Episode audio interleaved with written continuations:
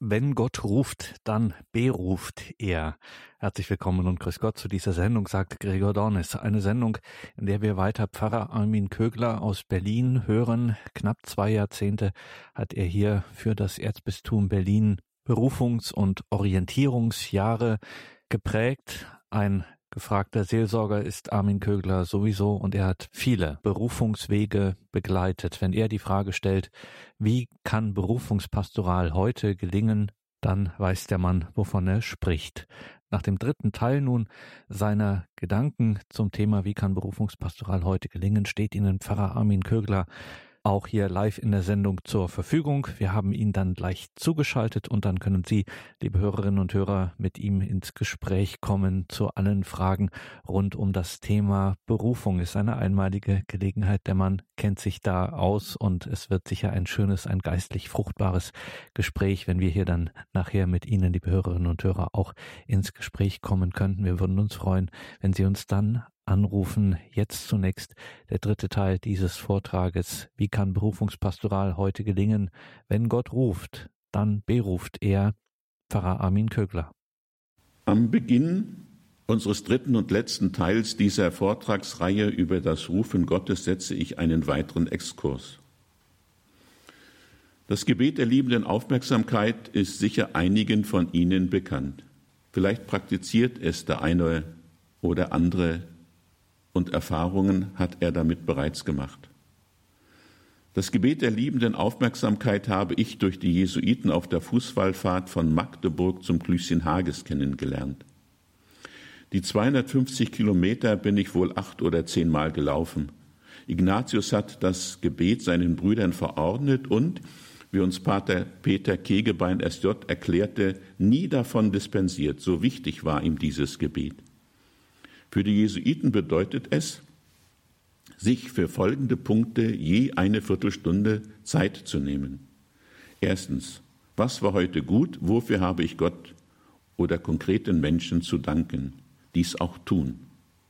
Zweitens, was war heute nicht gut, wo muss ich Gott oder einem Menschen um Verzeihung bitten?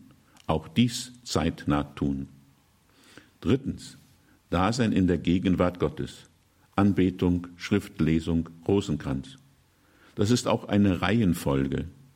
Der bessere Ort ist die Kapelle oder Kirche, also die Anbetung. Schon bald wurde dieses Gebet der liebenden Aufmerksamkeit für die Laien auf 15 Minuten reduziert. Dabei ist die Aufteilung zu beachten und strikt einzuhalten mit der Uhr. Sieben Minuten, was war heute gut? Drei Minuten, was war nicht gut? Fünf Minuten Dasein in der Gegenwart Gottes. Die Zeit ist genau einzuhalten. Nie, nie vorher aufhören und auch nicht überziehen. Bei den sieben Minuten, was wir heute gut auch aushalten, dass mir nichts mehr einfallen will. Dadurch wird mir ja auch bewusst, wie undankbar ich Gott gegenüber lebe, beziehungsweise wie unfähig ich bin, Gottes Geschenke zu sehen und den Dank dafür ins Wort zu bringen. Und bei den drei Minuten, was wir heute nicht gut, nach drei Minuten aufhören, nie überziehen. Wie oft leben wir unsere Gewissenserforschung nach dem Motto eines Berliner Erstkommunionkindes? Das antwortete auf die Frage, was ist Gewissenserforschung? Ich setz mir hin und mach mir traurig. Gewissenserforschung ist zuallererst voller Dankbarkeit all das wahrnehmen und ins Wort heben, was Gott mir geschenkt und in meinem Leben gewirkt hat. Und erst als zweiten Schritt wo bin ich ihm und seinem Anruf nicht gerecht geworden? Wo habe ich gar gesündigt? Wir haben auf der Fußballfahrt das Gebet der liebenden Aufmerksamkeit als Hilfe für den Tagesrückblick gelernt. Es ist mir bis heute Hilfe. Wozu die drei Exkurse? Die Lectio Divina mit ihrem Akzent von Anbetung und Gehorsam, sowie das Gebet der liebenden Aufmerksamkeit für den Tagesrückblick sind die Elemente, die wir den Teilnehmern als dauerndes Werkzeug mitgeben wollten. Da die Entscheidungsprozesse oft länger dauern als das Berufungsjahr, hatten die Teilnehmer etwas an der Hand, um im lebendigen Kontakt mit Gott zu bleiben. Wenn ich Mitbrüdern dieses Konzept mit seinen klaren Verbindlichkeiten vorstellte, hörte ich oft die aufgeregte Frage, überfordert ihr da die Teilnehmer nicht? Meine Antwort ist immer ein klares Nein. Dieses Nein möchte ich mit einer Vätergeschichte begründen. Ein junger Mönch fragt den Abbas, Vater, wieso bleiben von denen, die kommen, nur wenige? Der Abbas antwortet, das ist wie bei der Hasenjagd, mein Sohn. Wenn die Meute anfängt zu bellen und loszulaufen, laufen alle mit. Doch nur der, der den Hasen gesehen hat, bleibt dran und fängt ihn. Die anderen verlaufen sich und bleiben gelangweilt zurück. So ist es auch bei den jungen Mönchen. Nur wer den Herrn gesehen hat, nur wer eine Beziehung zum Gekreuzigten gefunden hat, der bleibt. Die anderen gehen irgendwann davon. Um zu einer klaren Entscheidung für Gott zu führen, die vor der Entscheidung in die konkrete Form der Nachfolge liegen muss, braucht es diese klare Struktur. Das Berufungsjahr war für die Teilnehmer kein Dauerzustand. Es war eine begrenzte Zeit der Einübung, die zur Entscheidung für Gott führen sollte. Im Hinhören auf Gott wählen die Teilnehmer dann die Lebensform, in die Gott sie führt. Diesem Ruf treu bleiben können sie aber nur, wenn sie in einer Beziehung zum Gekreuzigten hineingewachsen sind. Die Vätergeschichte zeigt deutlich, die bellenden Mitläufer steigen schnell wieder aus. Das Berufungsjahr wollte den Teilnehmern helfen, den Herrn zu sehen, den Gekreuzigten zu finden, eine lebendige und tragende Beziehung zu ihm aufzubauen. Denn können sie dem Ruf Gottes in Treue folgen, ihm ein Leben lang treu bleiben.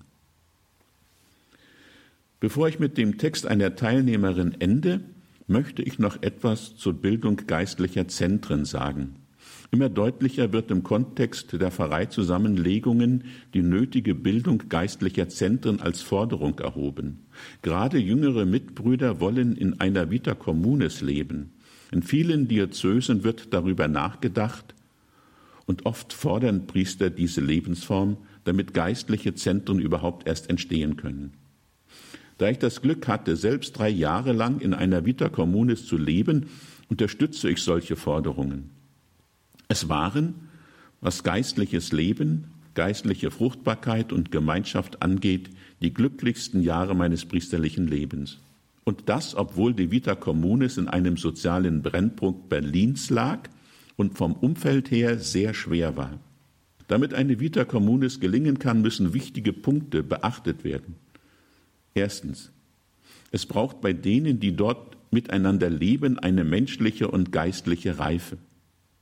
Also nicht nur eine Gruppe von jungen Mitbrüdern zusammensetzen, das muss misslingen, weil ihnen noch diese nötige Reife und Erfahrung im geistlichen Leben fehlt.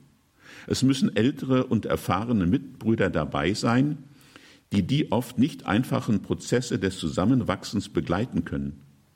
Geeignet sind erfahrene Spirituale oder Beichtväter.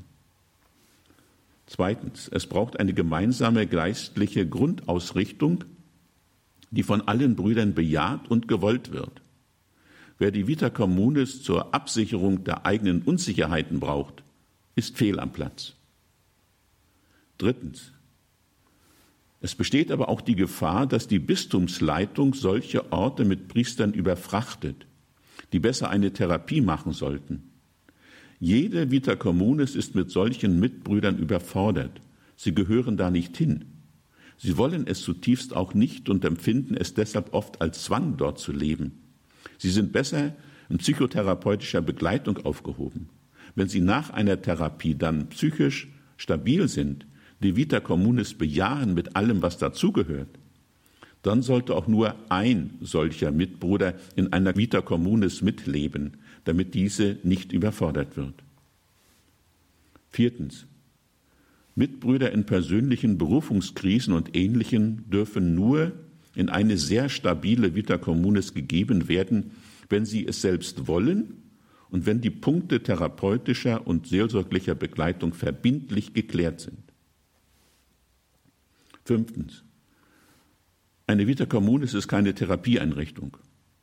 Sie kann nur helfender Raum sein. Doch müssen die betreffenden Mitbrüder sich auf das Leben in der Vita Communis vorbehaltlos einlassen. Andernfalls sollten sie dort nicht hingehen. Und die Bistumsleitung sollte sie auch nicht drängen.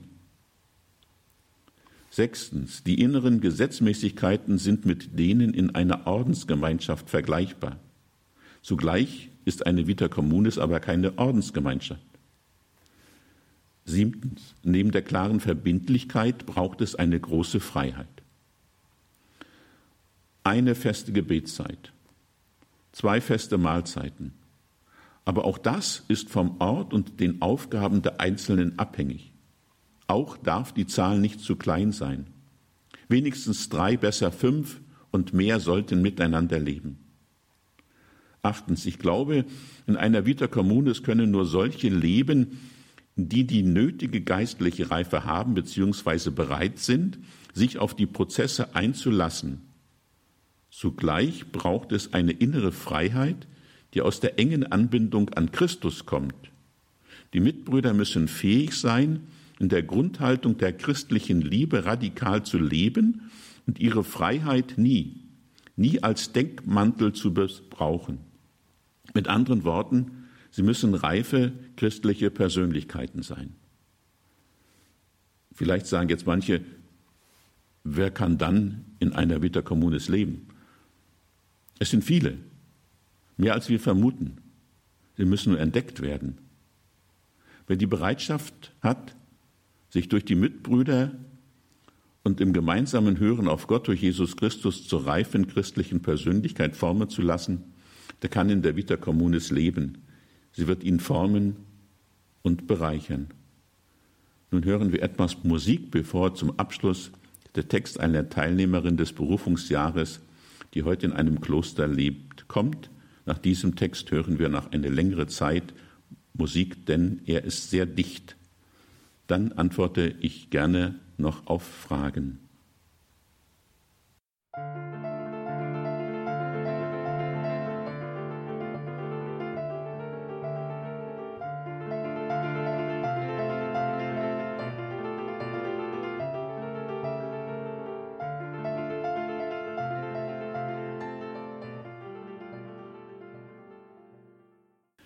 Wie fängt man eigentlich ein Gespräch mit Gott an? Im Anfang war das Wort und das Wort war bei Gott und das Wort war Gott. Das ist der Anfang. Gott sprach. Nicht ich muss reden, nicht ich muss mich anstrengen, nicht ich kann starten, nicht ich kann losgehen, nicht ich kann mir den Weg bahnen. Ja, vielmehr kommt der Weg auf mich zu. Ja, jemand stößt mich an ja, jemand beginnt mit mir. Ja, jemand trägt mich auf Händen. Ja, jemand spricht sein ewig Wort in mich. Ewiges Wort. Ach ja, wie klein ist meine Antwort, die nur Antwort sein kann. Antwort auf einen Anruf, einen immerwährenden Anruf. Der Anruf des ganz anderen. Ist er es, der ruft? Wach auf, meine Seele, wacht auf, Harfe und Seitenspiel, ich will das Morgenrot wecken? Ist es der ganz andere, der seine Seele ruft? Seine Seele durch heiliges Wasser in Strömen der Liebe mit ihm verbunden? Seine, meine? Vermag ich den Unterschied noch auszumachen? Ja, welch Unterschied macht es noch? Bin ich nicht viel mehr hineingezogen in sein Herz? Die Nähe, mit der er mich umfängt, wie groß und unbegreiflich ist sie. Weit und tief wie das Meer versinke ich in ihr, weiß nicht mehr aus noch ein, steh da an den Ufern der Unendlichkeit, wach auf sein Wort hörend, komm. Es ist soweit. Ich muss einen Schritt wagen. Es ist wie das Gehen auf sehr dünnem Eis. Es knirscht und knackt. Mein Blick fest auf ihn gerichtet. Ein zweiter Schritt. Es knirscht lauter. Mein Blick fest auf ihn gerichtet. Ein dritter Schritt. Etwas scheint zu zerbersten. Mein Blick fest auf ihn gerichtet. Ein vierter Schritt. Er geht ins Leere, ich falle, ich falle, ich falle, meine Orientierung ist dahin, mein Herz erstarrt vor Ehrfurcht, meine Lippen stumm vor seiner Größe. Dann ein Schrei, mein Schrei, Herr, rette mich, zieh mich heraus aus den Tiefen des Meeres. Ein schier endlos langer Moment der ewigen Ewigkeit. Dann eine Hand, seine Hand, mich bergend, mich haltend, mich hinsetzend an das mit Sehnsucht angefüllte Ufer der Ewigkeit. Du Kleingläubige, warum hast du gezweifelt? Herausgerissen werde ich aus dem Licht der Ewigkeit, hingestellt vor eine Mauer, groß, dunkel, das Dunkel meines Egos, das alles besser weiß, das sich wie ein langgezogener Schatten immer größer aufbläht, sich gegen das Licht zu stemmen sucht, auf dem Boden kriechend wie die Schlange doch er trifft dich am Kopf und du triffst ihn an der Ferse. Der Schatten fängt zu leuchten an wie Diamantensplittern, regenbogenfarben im Sonnenlicht. Ja, der Schatten wandelt sich, nicht aus sich selbst, er wird gewandelt, strebt nach und nach dem Lichte zu, vergisst sich selbst, wird Licht, geläutert im Feuer der Vollendung.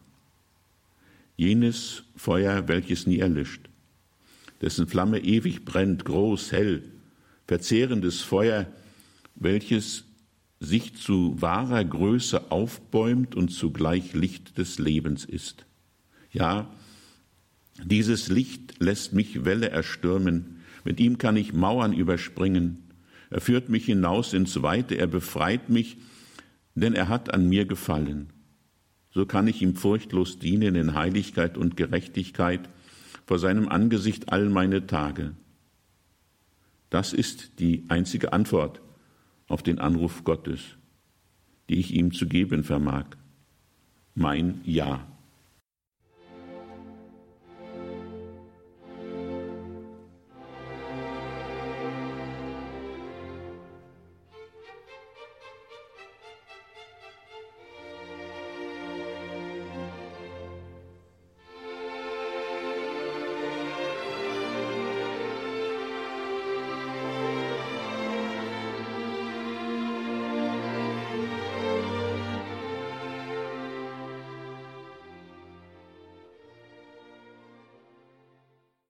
Das Thema Berufungspastoral beschäftigt uns heute in dieser Sendung. Wir sind verbunden mit Pfarrer Armin Kögler, der Ihnen, liebe Hörerinnen und Hörer, jetzt hier Rede und Antwort steht. Pfarrer Kögler, danke zunächst für Ihre Gedanken zu diesem Thema Berufung, Berufungspastoral. Viele wesentliche Punkte haben Sie hier in diesen beiden Sendungen berührt ähm, und ein roter Faden äh, durch ihre ganzen Gedanken war das Thema, ich will es mal so nennen, Struktur. Also vielleicht sind jetzt auch einige äh, bei ihren Gedanken etwas zurückgeschreckt und haben sich gedacht, oh wow, wow, das ist ja doch ein hm, vergleichsweise strenges Regiment, so kennt man das gar nicht mehr. Wie kommt denn das eigentlich, dass das beim Thema Berufung äh, offensichtlich Ihnen und Ihren Mitstreitern so ähm, entscheidend und wichtig war, dass man eben so regelmäßig auch Dinge tut. Also es gibt eine feste Gebetszeit und man ist auch, was weiß ich, zu Mahlzeiten auch zu fixen Terminen beieinander. Es wabert nicht so dahin und vielleicht findet man hier oder da was, sondern es geht schon recht geordnet zu. Wieso ist das so wichtig? Ja, wieso ist das so wichtig? Ich denke, äh, man muss zwei Aspekte in den Blick nehmen. Erstens, wir alle, wenn wir uns etwas beobachten, haben die Erfahrung gemacht, dass wir, wenn wir uns etwas nicht ganz fest vornehmen, sehr schnell den Gedanken woanders sind, sehr schnell einmal äh, woanders hingucken und schon sind wir abgelenkt und bleiben nicht dran. Ich möchte das vergleichen mit einem, mit dem Obstbau.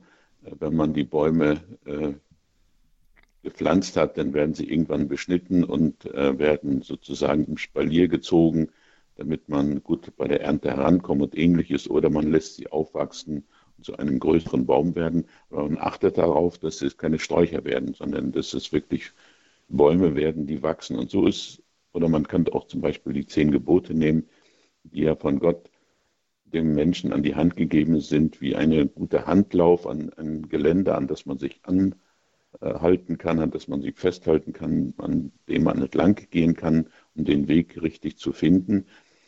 Und ich denke, ein anderer Aspekt ist wichtig. Diese intensive Phase des Einübens war eine begrenzte Zeit. Insgesamt neun Treffen, von denen vier Intensivtage waren also man hat innerhalb von neun Monaten sich 13 Mal getroffen. Und wenn man das bedenkt, dann ist es auch eine überschaubare Sache und neun Monate deshalb, wir wissen aus dem menschlichen Leben, dass etwas sich entwickeln muss, stückweise und dass man immer tiefer hineinwachsen muss in etwas. Und das geht nur, wenn wir üben. Eine Sprache lernen wir nur, wenn wir dranbleiben und nicht, wenn wir gelegentlich mal ins Wörterbuch gucken und die Wörter entziffern, die wir nicht kennen. Damit werden wir nie eine Sprache lebendig brauchen können, sondern wir müssen uns dann die Mühe machen, das einzuüben. Und die Teilnehmer, die gekommen sind, ich sagte das ja an einer Stelle im Vortrag, die kommen oft zwar durchaus engagiert, aber mit einem sehr defizitären Wissen und äh, jemand hat mal gesagt, ich habe hier nachgeholt, was ich im Religionsunterricht nicht bekommen habe. Also es geht wirklich um die Vermittlung des Grundwissens, denn die Entscheidungen, und das ist auch ein ganz wichtiger Punkt, die Entscheidungen sind eigentlich, ich kann mich nicht erinnern, nie, kann ich wohl sagen, auf dem, während des Berufungsjahres selbst gefallen, sondern immer in den Zeiträumen danach, wo dann dieses auf Gott hören gut eingeübt war geübt wurde, praktiziert wurde und dadurch dann auch die Klarheit langsam wuchs, wo man hingehört. So würde ich jetzt mal die Frage beantworten. Auch ein wichtiger Punkt, auf den wir vielleicht noch zu sprechen kommen können, diese Bedeutung des auf Gott Hörens und darin auch eingeübt sein. Pfarrer Armin Kögler ist bei uns. Es geht um das Thema Berufung. Unsere Telefonnummer. Wir sind zunächst bei Frau Delewski aus Riedberg. Guten Abend. Ja, guten Abend. Äh, ich wollte mich jetzt auch ganz gerne austauschen über das geistliche Leben. Ähm, ja, dieses, ähm, den, wie soll ich das erklären, den Ruf Gottes äh, spüre ich und äh, ich möchte da ganz gerne hineinwachsen in das geistliche Leben. Und äh, ja, ähm, ganz für Gott aus seinem Wort und auf ihn hin äh, leben und äh, diese Stille, diese Anbetung und äh, Heilige Schrift lesen und einfach da dienen für Gott und ganz, ganze Nachfolge, ganz ihm nachfolgen. Ja, danke, Frau Deleski, für diesen Beitrag. Ein schönes äh, Zeugnis auch, Pfarrer Kögler, für auch für alle anderen, die in einer ähnlichen Situation sind. Ähm, wie gehe ich denn da auch am besten vor und ähm, dass ich möglichst wenig in Anführungszeichen falsch mache? Also ich glaube, erstmal ist ganz wichtig, einen geistlichen Begleiter oder eine geistliche Begleiterin zu suchen, um sich umzugucken und wirklich da äh, auch äh, Gott immer wieder neu darum bitten, dass wir diejenigen entdecken, die er dafür vorgesehen hat. Und äh, wirklich wach sein, führen die mich zu Gott.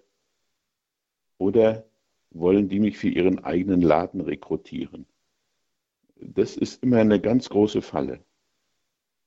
Ich habe das im, im dritten oder vierten Berufungsjahr äh, erlebt. Da hat ein Mitbruder mitgemacht aus einer Ordensgemeinschaft, in seiner Ordensgemeinschaft eine geachtete Person und der hat zwei Teilnehmer für seinen Laden rekrutiert und dadurch die Berufungen zerstört.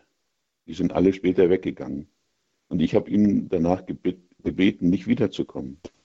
Denn es geht bei so einem Weg, bei so einer Begleitung darum, dass die Leute lernen, im Dialog mit Gott zu sein, in den Dialog mit Gott wirklich eingeübt und darin treu zu sein. Und dann entdecken sie, wo Gott sie hinhaben will.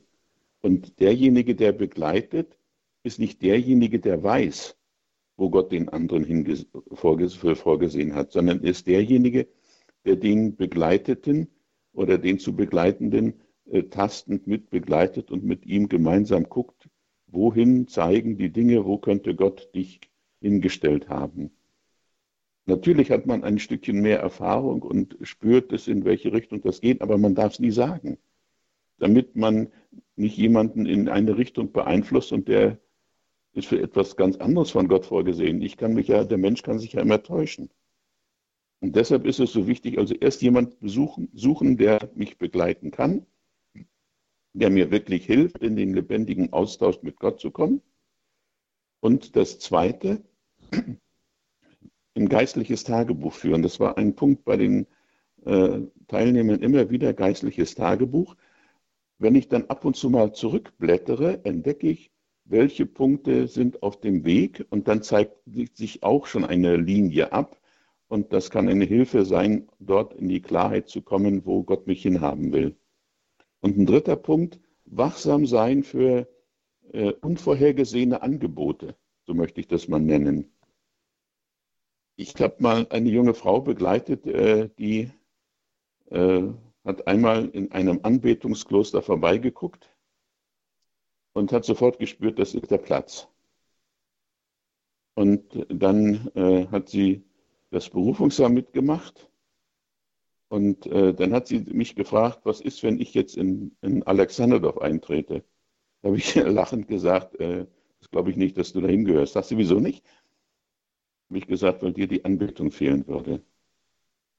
Sie kam in der Woche im Durchschnitt zwei bis drei Mal und hat sich von mir einen Schlüssel für die Kirche geholt, um sich in die Kirche zu setzen und eine Zeit der Anbetung zu halten.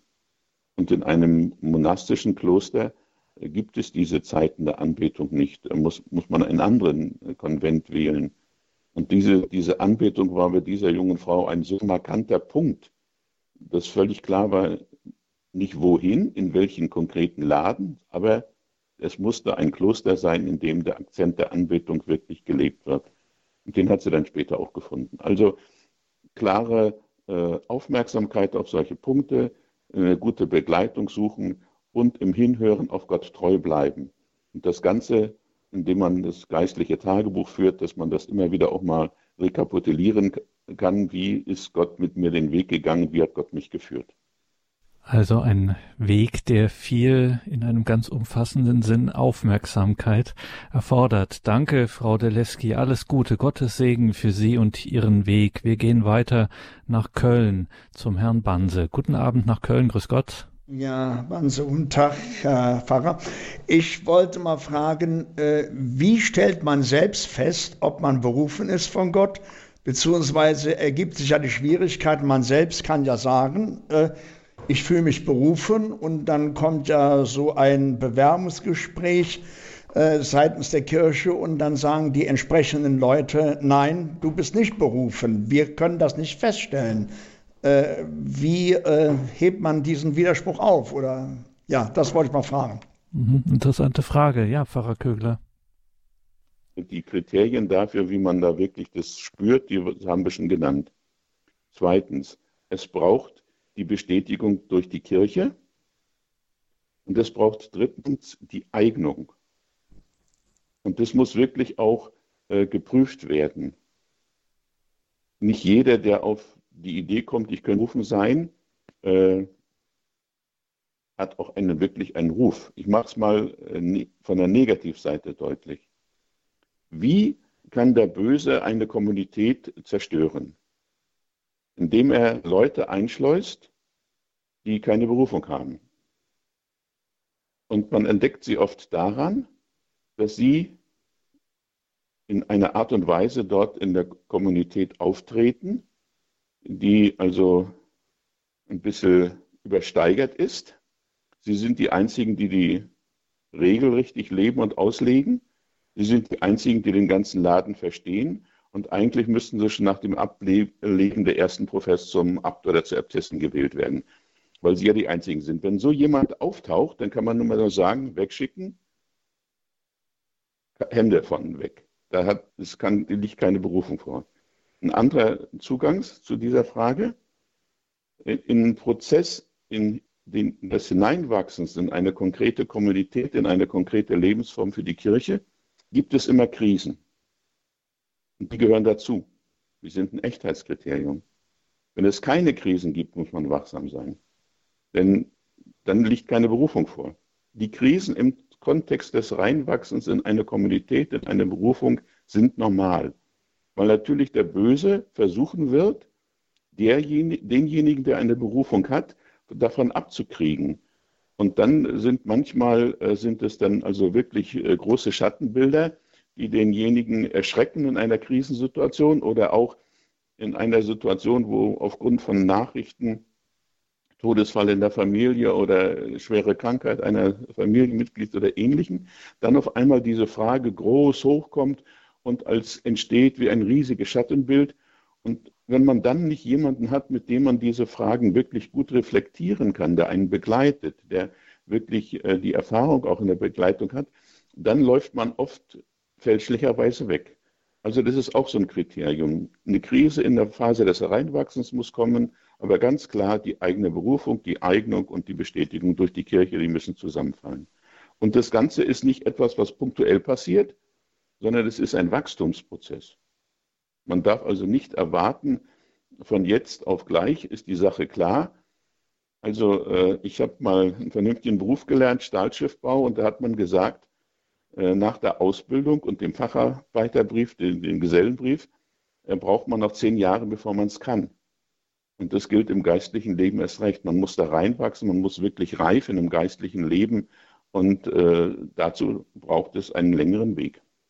Dankeschön, Herr Banse. Auch Ihnen alles Gute, Gottes Segen. Danke für Ihren Anruf. Dann gehen wir gleich weiter zur nächsten Hörerin, die uns aus München erreicht hat. Grüß Gott nach München. Ich, äh, Herr Pfarrer, grüß Gott. Ich habe eine Bemerkung zu machen, und zwar für den Herrn Banse. Der hat angerufen und hat gesagt, äh, es wurde ihm gesagt, er hätte keine Berufung. Und da wollte ich noch mal, noch mal Ihre Meinung dazu hören, und zwar unter dem Gesichtspunkt, dass viele Heilige abgelehnt wurden, ja, mit, ihren, mit ihrem Weg, den sie einschlagen mussten aufgrund ihrer Heiligkeit. Der wurde nicht anerkannt, sehr oft nicht, von Beichtvätern nicht, von Bischöfen nicht, äh, sogar, äh, es wurde manchmal sogar verboten, da wurde der eigene Orden dann äh, äh wieder aufgehoben oder durfte nicht, äh, äh, nicht aufnehmen. Und also da würde ich Sie bitten, dass Sie da noch was sagen, weil das muss ja nicht endgültig sein, wenn der Herr Banse jetzt seine Berufung nicht bestätigt bekommen hat? Also ich glaube, ganz wichtig ist gerade auch in dem Punkt, den Sie eben genannt haben, bei Heiligen, das ging immer in spezieller Richtung auch um Reformen der Ordensgemeinschaften und Ähnlichem. Und das ist ein Beruf, den, für den Gott in besonderer Weise vorbereitet. Und äh, vieles äh, hört sich dann, wenn man das im Nachhinein sich anguckt, äh, dramatisch an. Und äh, wichtig ist dafür in ganz besonderer Weise, dass die Heiligen dann wirklich in dem im permanenten Dialog mit Gott geblieben sind. Und das ist die Lösung, um aus, in solchen Situationen dann auch standzuhalten. Und deshalb ist es so wichtig, dass wir wirklich die, die, die das geistliche Leben, die Unterscheidung äh, der Geister und diese Dinge einüben, dass die Leute es lernen, wirklich regelmäßig in der Heiligen Schrift zu lesen und so. Äh, und das ist ein Punkt, der in diese Richtung dann auch gelöst werden muss. Und da ist es meine Erfahrung und nach über 30 Priesterjahren ist es also, glaube ich, schon einiges, dass diese Dinge sich dann in irgendeiner Form immer lösen und die sich dann auch zeigen, wenn es wirklich eine, eine, völlig falsche Entscheidung von Oberen oder Ähnlichem gewesen war. Also, und dass die Kirche nicht immer oder dass Verantwortliche in der Kirche nicht immer heiligmäßig sind, das ist auch völlig klar. Äh, aber derjenige, der im Dialog mit Gott bleibt, der hat auch die Kraft, dann seinen Weg zu gehen. Und gerade die Heiligen, die darunter gelitten haben, Johannes vom Kreuz fällt mir jetzt ein, oder auch die Theresia, die ja die erste Zeit auch nicht verstanden wurde, oder auch Hildegard, die äh, längere Zeit unter dem Bann gestanden hat, äh, weil der Kölner Klerus äh, sich bei ihr gerecht hat. Das sind andere Dinge. Also das soll man jetzt den, den, den Weg zum, zu einer Berufung nicht gleich mit solchen hohen äh, Dingen vermengen, Das sind völlig unterschiedliche Ebenen. Die muss man, soll man dann auch, glaube ich, wirklich sauber trennen, damit dann nicht der ein, ein Eindruck entsteht, dass derjenige, dem gesagt wird, du hast keine Berufung, dann sofort, äh, das ist ein Heiliger, der, die wollen die nicht sehen, dann habe ich, hätte ich meine Bauchschmerzen bei, bei so einer Interpretation. Also das sind völlig unterschiedliche Ebenen und da, glaube ich, ist eine Wegstrecke dazwischen, die man auch genau angucken muss. So was dazu. ich gerade auch gedacht habe, Pfarrer Kögler, das ist so einer der, ein neuralgischer Punkt, an dem auch äh, wirklich sehr deutlich spürbar wird, wie wesentlich und wichtig für den geistlichen Weg eben auch die Begleitung ist, die geistliche Begleitung, ähm, die ganz, ganz zentral, da unverzichtbar ganz ist. Ja, die, ganz, die, ganz, die ist ganz zentral, die geistliche Begleitung ist zentral und das, das lebendige geistliche Leben dessen, der sich auf den Weg gemacht hat. Das ist der, der zweite Punkt. Also äh, wer nicht wirklich in einem lebendigen geistlichen Leben äh, seinen Berufungsweg geht, der wird früher oder später auf die Nase fallen. Da kann er noch so gut ausgebildet sein. Also beide Dinge müssen zusammenkommen. Die wirklich die geistliche Begleitung, wo ich immer wieder reflektiere, mit dem, der mich begleitet, bin ich wirklich auf dem richtigen Weg? Ist das, was ich mache, im Willen Gottes? Und äh, dann auch das eigene geistliche Leben, das also Schriftlesung, Gebet und diese ganzen Dinge für mich gleichsam äh, wie eine äh, zweite Natur geworden sind, dass ich ohne gar nicht kann. Dann ist es, glaube ich, läuft das in der richtigen Bahn sagt Pfarrer Armin Kögler in dieser Sendung, in der es um Berufung ging. Pfarrer Kögler mit Blick auf die Uhr ist nicht ganz fair, die Bitte um eine kurze Antwort, aber weil man so selten davon etwas hört im kirchlichen Alltag, im kirchlichen Leben. Sie haben einen Gedanken gebracht, der sehr ungewohnt ist, mit dem wir nicht so vertraut sind, nämlich ein geistliches Tagebuch zu führen. Wie, wie mache ich das? Was schreibe ich denn da rein in mein geistliches Tagebuch? Ja, also äh, nicht, äh, dass mir der C weh tut das ist, glaube ich, nicht, gehört nicht ins geistliche Tagebuch. Aber wenn ich äh, regelmäßig eine Zeit der Schriftbetrachtung mache und äh, in dieser Zeit der Schriftbetrachtung mir zwei oder dreimal ein spezieller Punkt immer wieder bewusst wird, dann ist es etwas, was ich unbedingt ins geistliche Tagebuch schreiben muss, damit ich dann äh, den Weg habe. Oder ich, ich sage es mal andersherum. Wenn jemand längere Zeit in einer Ordensgemeinschaft oder in seinem Beruf als Priester oder als was ich was alles lebt, dann kommen auch in der größeren Entfernung ab und an Krisen. Und wenn man dann kein geistliches Tagebuch geführt hat, kann man nicht nachgucken. Und ich nehme jetzt mal, bei Jesaja steht irgendwo, seht auf den Felsen, aus dem ihr herausgehauen seid. Und meines Wissens kann man das auch mit herausgebohrt äh, übersetzen. Da könnte man jetzt den Tunnelbau äh, als Bild nehmen.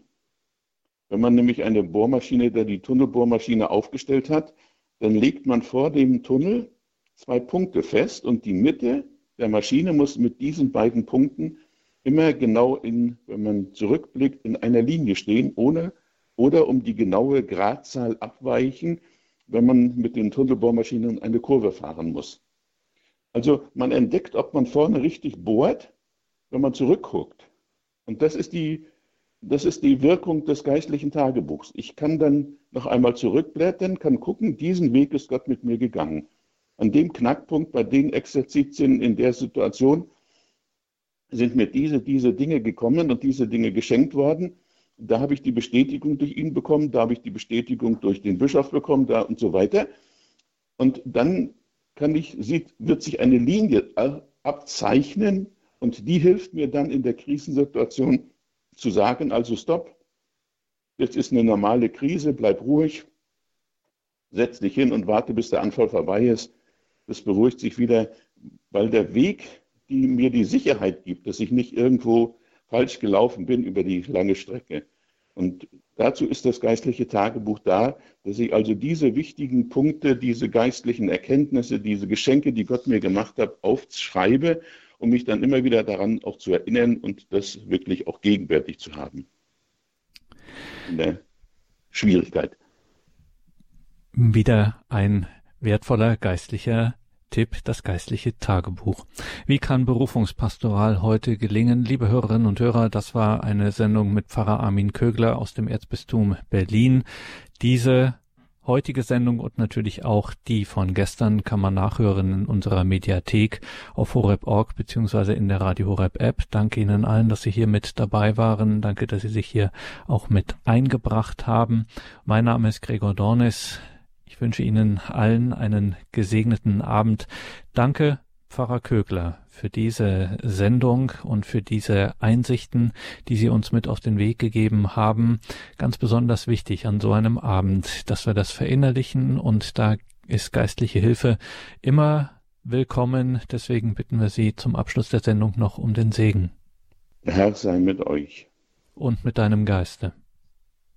Segne, begleite und stärke euch und lasse euch erkennen, welchen Weg er für euch vorgesehen hat. Er gebe euch die Kraft, dass ihr diesen Weg mutig geht und in Vertrauen auf ihn die Schritte setzt, der allmächtige Gott, der Vater, der Sohn und der Heilige Geist. Amen.